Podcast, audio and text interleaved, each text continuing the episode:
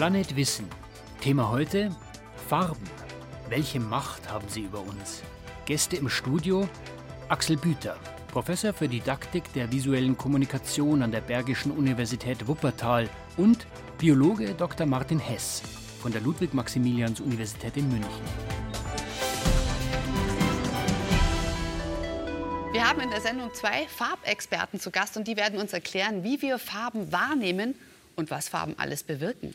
Farben steuern unseren Stoffwechsel. Haben Sie das gewusst? Mehr dazu weiß einer unserer Studiogäste. Fakt ist, der Mensch kann Millionen Farbtöne unterscheiden.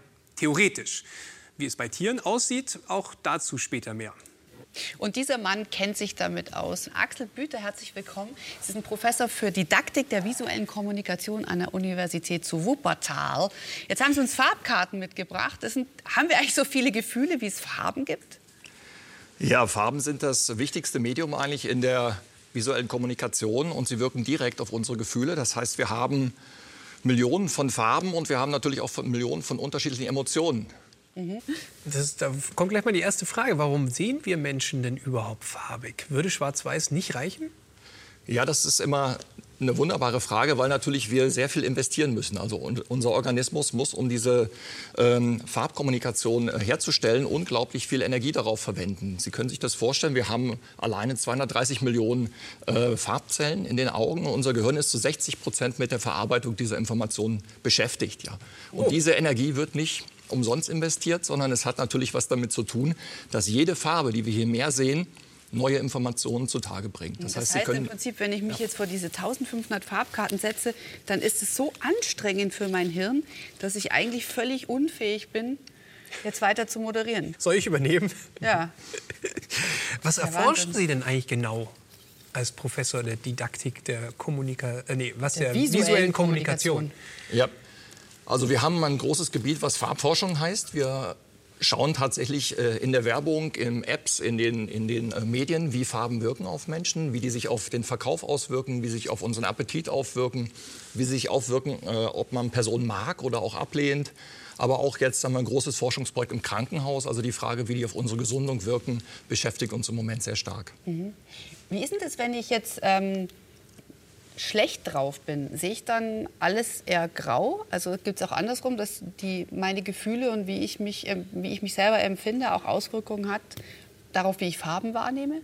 Das ist eine wunderbare Frage, weil wenn wir hier uns Farben anschauen, merken wir natürlich grau zum Beispiel, grauer Himmel, wenig Licht.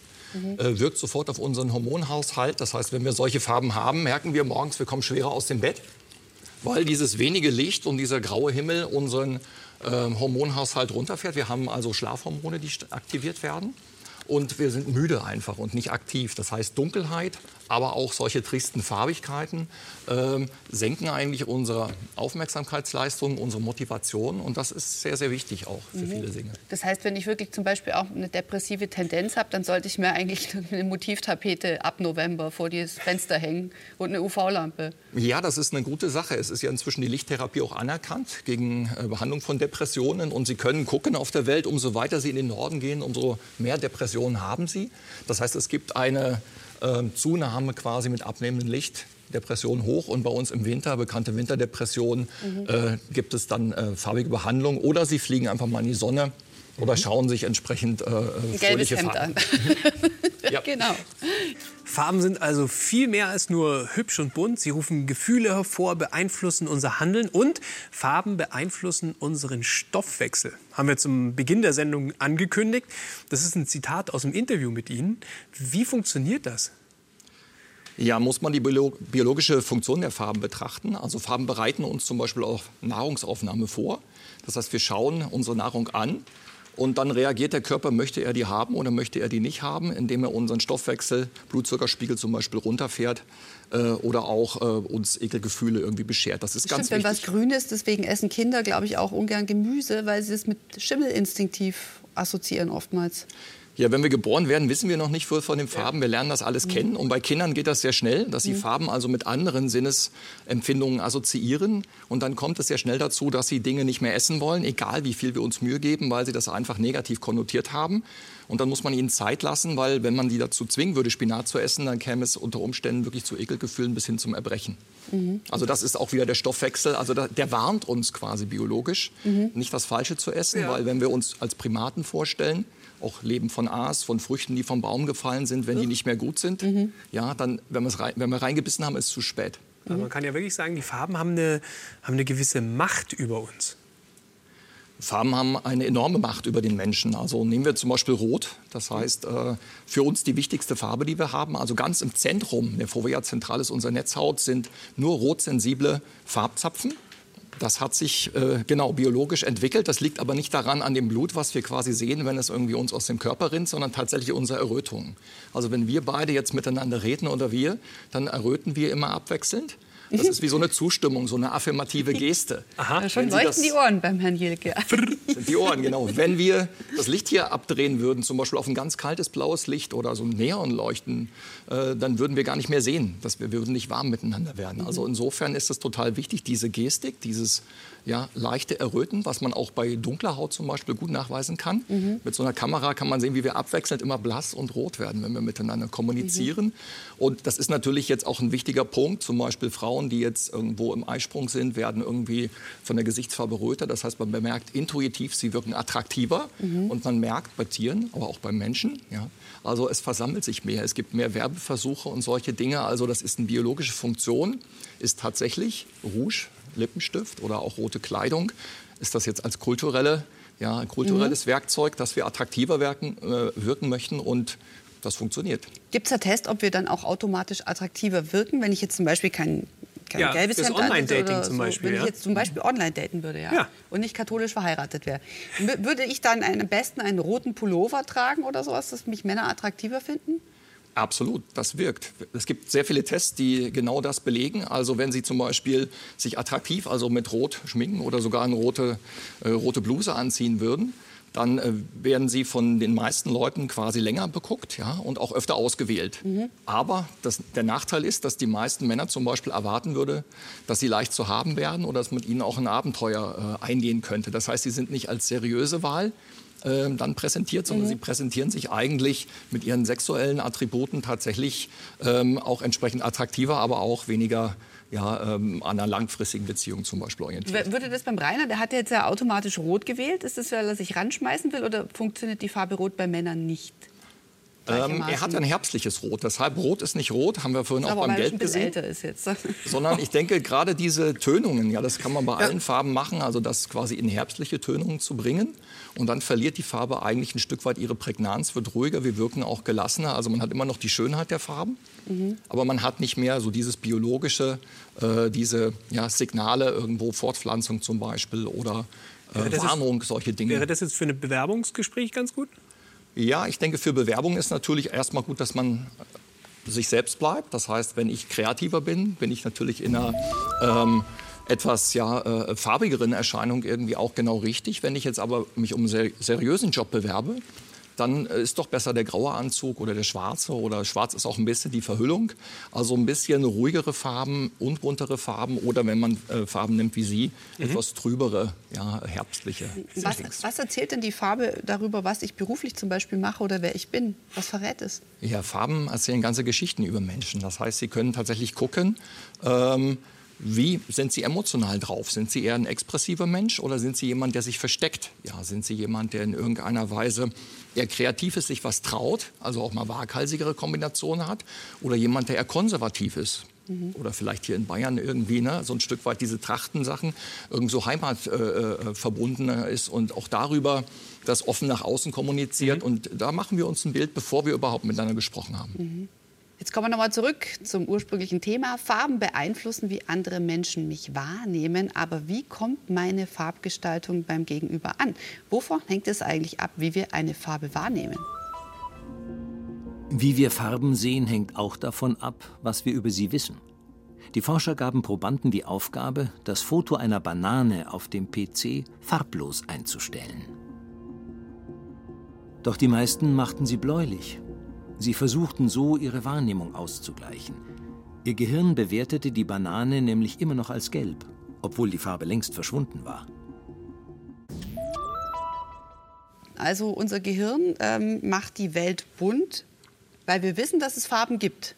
Nach der Geburt sind wir wie in einer großen Farbwolke. Das heißt, Farben haben keine wirklichen Konturen, Farben haben keine, keinen Geruch, keinen Geschmack, sind keine Dinge, keine Menschen, aber sie sind schon da. Das heißt, wenn wir die Augen das erste Mal aufmachen, sind Farben eigentlich ein Teil unserer Welt. Die fließen in uns ein in dem Augenblick und sind ein Teil von da ab für immer.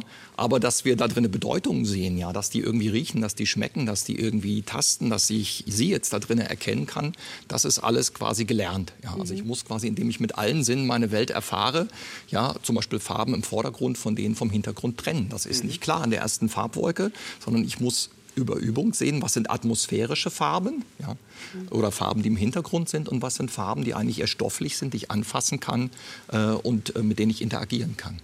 Ich habe gelernt, dass die Banane gelb ist.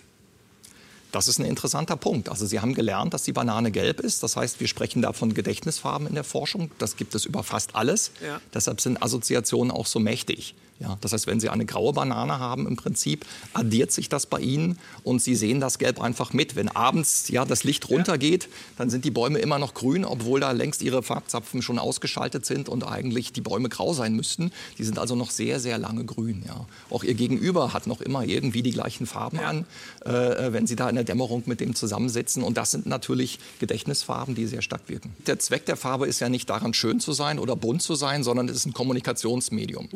Das heißt, es kommt Energie, Lichtenergie quasi aus der Umwelt. Die wird dann kodiert, ja, zum Beispiel von diesem Farbmuster. Es wird also quasi kodiert durch äh, Absorption und Reflexion, kommt ein bestimmter Anteil quasi bei uns an. Ja, und ein anderer Teil wird hier geschluckt in Wärme umgewandelt. So, und dadurch wird es quasi, das weiße Licht wandelt sich jetzt hier einmal in Rot und einmal in Grün. Das ist aber nicht der Sinn der Farbe, dass wir das beides unterscheiden können, also schön Rot und Grün, sondern zum Beispiel eine reife Frucht unterscheiden können von ihrem grünen Hintergrund. Ja? Dass wir irgendwo auch kleine Unterschiede erkennen können, zum Beispiel im Reifungsprozess. Ja, ist, braucht die noch ein bisschen, lassen wir sie noch etwas liegen und so weiter. Ja? Oder auch andere äh, gefährliche Tiere zum Beispiel aus dem, vom Hintergrund unterscheiden können, wenn die irgendwie versteckt ja, irgendwo lauern. Das heißt, äh, diese Kontrastunterschiede zu sehen, ähm, das ist eine ganz wesentliche Aufgabe von Farbe. Und das passiert in der Netzhaut auch, diese Kontrastverstärkung, ja, Ja. die Sie hier sehen können, äh, ist eine der wesentlichen Funktionen, nämlich dass wir Formen sehr scharf sehen können. Es gibt so Ton-in-Ton-Kontraste, das merkt man, die gehen so ineinander über. Und dann gibt es die sogenannten Komplementärkontraste, wie man hier jetzt sieht, also rot-grün. Und die liegen daran, dass unsere Zapfen in der Netzhaut dort einen maximalen Unterschied feststellen. Ja. Und versuchen dann hier natürlich, man sieht das hier ganz gut an der Grenze, ja, die wird überbetont. Und das zum Beispiel, wenn Sie Schrift auf, auf so einen Grund drucken, dann fängt die immer an zu flimmern. Das heißt, für uns total wichtig, dass wir sowas wissen, weil ähm, das bringt uns immer durcheinander. Das ist so ähm, kein guter Kontrast für, für Abbildungen, für Plakate, für andere Dinge. Dass Farben großen Einfluss auf uns haben, das haben natürlich auch die Werbestrategen gemerkt. Bei den Logos ist auffällig, dass es rot sehr stark präsentiert ist. Also wir sehen das in irgendeiner Form. Entweder ist es bei der Typografie, also bei den Schriften, oder es ist irgendwie als Zeichen oder im Hintergrund taucht es auf. Ja. Weil rot ist schlichtweg der Hingucker. Aufmerksamkeit. Aufmerksamkeit ist immer wichtig beim Logo. Die zweitwichtigste Aufgabe ist hingucken, ist natürlich sich unterscheiden. Ja, und dann Schwarz ist eine ganz wichtige Farbe heute, weil das so ein Stück weit eine coole Farbe ist, also gerade Schwarz-Weiß. Ja. ist eine modische Farbe heutzutage. Es hat was mit Tarnung, aber auch mit, ja, man sagt immer Stammestracht der Intellektuellen, also kommt von der Priesterkleidung. Ah ja, okay. Interessant. Das heißt, Schwarz ist natürlich auch irgendetwas, was so ein bisschen immer irgendwo äh, intelligent wirken soll. Wir begrüßen gleich unseren zweiten Gast hier bei Planet Wissen und äh, auch er ist Experte, was das nah Wahrnehmen von Farbe angeht. Allerdings erforscht er nicht das Sehen des Menschen, sondern das der Tiere. Wir begrüßen jetzt ganz herzlich unseren zweiten Gast, Dr. Martin Hess. Schön, dass Sie da sind. Sie arbeiten am Institut, ja, am Lehrstuhl für systematische Zoologie an der Ludwig-Maximilians-Universität zu München. Da geht es auch ums Sehen von Tieren, unter anderem. Dadurch, dass ich mich dafür interessiere, wird dort auch am Sehen geforscht. Ah, das liegt an Ihnen. Ja. Gut Sie gemacht. sind der Seher am, ist, am Lehrstuhl. Sehr, ähm, wie, sie- wer sieht denn am besten auf der Welt? Gibt es da einen Weltmeister von den Tieren? Das würde ich nicht sagen, denn was würde es denn bedeuten, weltmeisterlich zu sehen? Ja? Das Sehen hat ganz unterschiedliche Aspekte, wie zum Beispiel die Sehschärfe oder die äh, Lichtempfindlichkeit, die Möglichkeit, Kontraste zu bilden, die zeitliche Auflösung oder auch das räumliche Sehen. Und da sind natürlich unterschiedliche Tiere unterschiedlich spezialisiert und haben eigentlich alle irgendwie super Augen, super angepasst und super interessant. Eine Fliege würde sehr schnell sehen, kennen wir ja, wenn wir sie versuchen zu fangen, dann ist die schon weg. Ein Meeraal könnte sehr hell sehen, ein Adler, wie wir gesehen haben, sehr scharf. Bestimmte Fische sind uns vielleicht bezüglich des Farbensehens über, überlegen, aber wir sind ganz gute Generalisten und Meister darin, uns ein Weltbild zu machen. Mhm. Aber wir brauchen es ja einfach immer nur für die Information, die für uns wichtig ist. Das ist richtig. Oder? Und entsprechend ist ja auch unser Seesystem auf das hin äh, optimiert, was für uns relevant ist und was uns, uns überleben lässt. Gibt es ein die Evolution hat dafür gesorgt, ne? dass wir wirklich nicht absichtlich, können. aber so ist es gekommen. Ja. Mhm. Gibt es ein Tier, was Sie besonders fasziniert, was das Sehen angeht? Womit ich die meiste Zeit verbracht habe beim Seeforschen, ist ein Tier, ein Knochenfisch, den Sie vermutlich von der Pizza kennen, nämlich die Sardelle. Ja. Zum Beispiel die europäische Sardelle. Ja. Der Gecko sieht ja noch mehr Farben als wir. Woran liegt es? Das äh, kann nur daran liegen, dass er eben statt äh, wie wir drei Farbrezeptoren besitzt, vier Farbrezeptoren besitzt. Ja. Wie viel sieht er denn? Das äh, können vielleicht irgendwelche Theoretiker ausrechnen, aber sicher sein kann man sich nicht. Das hängt nämlich nicht nur von den Fotorezeptoren ab, die da sind, sondern auch von der Art und Weise, wie die miteinander verschaltet sind und wie das verrechnet wird. Und gerade bei solchen Fragestellungen ist man gerade erst am Anfang. Ja. Das ist nämlich sehr schwierig, neuronale Netze wirklich zu entschlüsseln. Ja, genau. Wie soll man denn das? Man kann sie ja nicht fragen, was sie sehen. Ne? Also das ist richtig, ja. Wie macht man das? Das heißt, man guckt, was, was ist da, was, was könnten Sie theoretisch sozusagen äh, erkennen? Ja. Und also bei aller Vorsicht, die man immer haben muss, man muss ja. sich ja vorstellen, wenn ein Organismus andere Sinnesorgane besitzt und andere Gehirne besitzt, ja, dann sind die ja so wesensfremd zu uns, dass wir sie äh, guten Gewissens als Aliens bezeichnen könnten. Ja. Und in die ja, Wahrnehmungswelt von so einem Alien einzusteigen, das wird uns nie gelingen. Aber man kann natürlich Hinweise finden aus ja. der Physiologie, aus der Verhaltensforschung und auch aus der Morphologie, also der Strukturkunde, die bestimmte Aspekte des Sehens äh, wahrscheinlich äh, erkennen lassen. Ja. Mhm. Sollen wir mal äh, zu, zu herkömmlicheren Tieren kommen? Nein, zu unseren treuen Begleitern. Die Haustiere. Ja, was mhm. sehen denn die für Farben oder wie, wie sehen die Farben? Also da fällt mir jetzt mal, wir haben ja ganz unterschiedliche Haustiere, ja, aber Hund, Katze, Hund, Katze Maus. Ja, da äh, würde ich sagen, da befinden wir uns ja im Bereich der Säugetiere. Und die Säugetiere sind grundsätzlich mal Dichromaten. Also die haben ein Farbensehen aus zwei Farbrezeptoren, uh. alle ein bisschen unterschiedlich. Ein Blaurezeptor, so ein Gelb-Grün-Rezeptor und äh, entsprechend haben die einen anderen Farbraum wie wir. Ja? Sie sehen natürlich Farben, aber im roten Bereich nicht ganz so äh, farbtüchtig und haben natürlich auch nicht die Vielfalt an Farben, die wir in unserem Farbraum zur Verfügung haben. Wir stecken ja nicht im Katzengehirn drin, aber es ist tatsächlich so, der Rotrezeptor ist nicht da. Ja, blau. Dafür kann die Katze zum Beispiel im Dunkeln relativ, äh, oder nicht im Dunkeln, aber im Dämmerlicht ganz gut sehen. Und wenn wir jetzt noch die Maus bemühen wollen am Ende, die haben relativ kleine Augen, sind bezüglich ihrer Rezeptoren ein bisschen schwächer ausgestattet. Aber auch die haben Farbrezeptoren, immerhin. Ja. Und dann wiederum, der Goldfisch beispielsweise oder überhaupt Fische, äh, haben in der Regel drei oder sogar vier Fotorezeptoren und haben damit einen tetrachromatischen Farbraum, der uns, ich würde mal sagen, tatsächlich überlegen ist in der Feinabstufung der Farben, was wir aber äh, uns natürlich auch gar nicht vorstellen können wann hat sich denn Farbsehen überhaupt jetzt äh, entwickelt? Gretchenfrage, die kann man natürlich sehr, sehr schwer beantworten, weil man ja damals irgendwie nicht dabei war. Ja. Man kann schließen, dass das Farbensehen wahrscheinlich deutlich älter als 300 Millionen Jahre ist, mhm. also schon weit vor den Dinosauriern äh, vorhanden war. Und damals dürften unter anderem Knochenfische, aber auch ähm, Arthropoden, also Gliederfüßer, Farbensehen schon besessen, besessen haben. Die Dinos, hier sind alle grau, blau, grün. Hat ja, es gereicht? Der ist ja schon so ein bisschen bunt hier. Ne? Die hatten ziemlich sicher mindestens ein Dreifarb, wenn nicht sogar ein Vierfarb-Seesystem. Ne? Und auch die ursprünglichen oder die säugerähnlichen Reptilien, die zu uns dann führten irgendwann, waren da äh, drei- bis vierfarbig. Ähm, und deswegen ist eine Darstellung eines Dinosauriers mit einer etwas äh, farbigen Oberfläche möglicherweise realistischer als die mit einer graubraunen Oberfläche. Mhm. Das ist uns ja auch in der Säuger-Evolution so gegangen, dass die im Schattendasein unter den Archosauriern ja so dämmerungsaktiv gelebt haben und ähm, dann mindestens einen Farbrezeptor verloren haben, also dichromatisch wurden. Und jetzt unter den Säugetieren die meisten eben dichromatisch sind. Und dann so vor 35 Millionen Jahren haben die Primaten, also die Affen inklusive uns, das Dreifarbensehen wieder neu erfunden. Äh, Axel Büter ist wieder bei uns Experte für Farbgestaltung. Äh, was wir Menschen gut finden, das ändert sich ja auch. Also äh, unterliegt einer Art von Mode. Ne? Warum ja. eigentlich? Ja, ich glaube, Farben, äh, jede Generation hat einen eigenen Ausdruck und möchte auch nicht den Ausdruck der Eltern übernehmen. Das heißt, man merkt das an den Kindern schon wieder, dass die wieder nach einem neuen Ausdruck suchen. Man möchte sich abgrenzen, eine Peer bilden, die quasi nichts oder möglichst wenig mit den Eltern zu tun hat. Das ändert sich dann oft wieder sehr schnell. Aber gerade in dieser Zeit ist das sehr stark und gerade diese Jugendkultur ist natürlich auch immer symptomatisch für 60s, 70s, wie wir es kennen und so eine Farbkultur. Mhm. Äh, Gibt es einen Bereich, äh, wo wir in unserem Leben mehr Farbe gebrauchen könnten? Ja, wir forschen gerade sehr stark an Bildungsbauten und äh, Krankenhaus- äh, und Sozialbauten. Mhm. Also Bildungsbau natürlich die Frage, können wir in Farben besser lernen? Also, oder ist da weniger Vandalismus vielleicht in manchen Bereichen? Das ist eine sehr spannende Sache.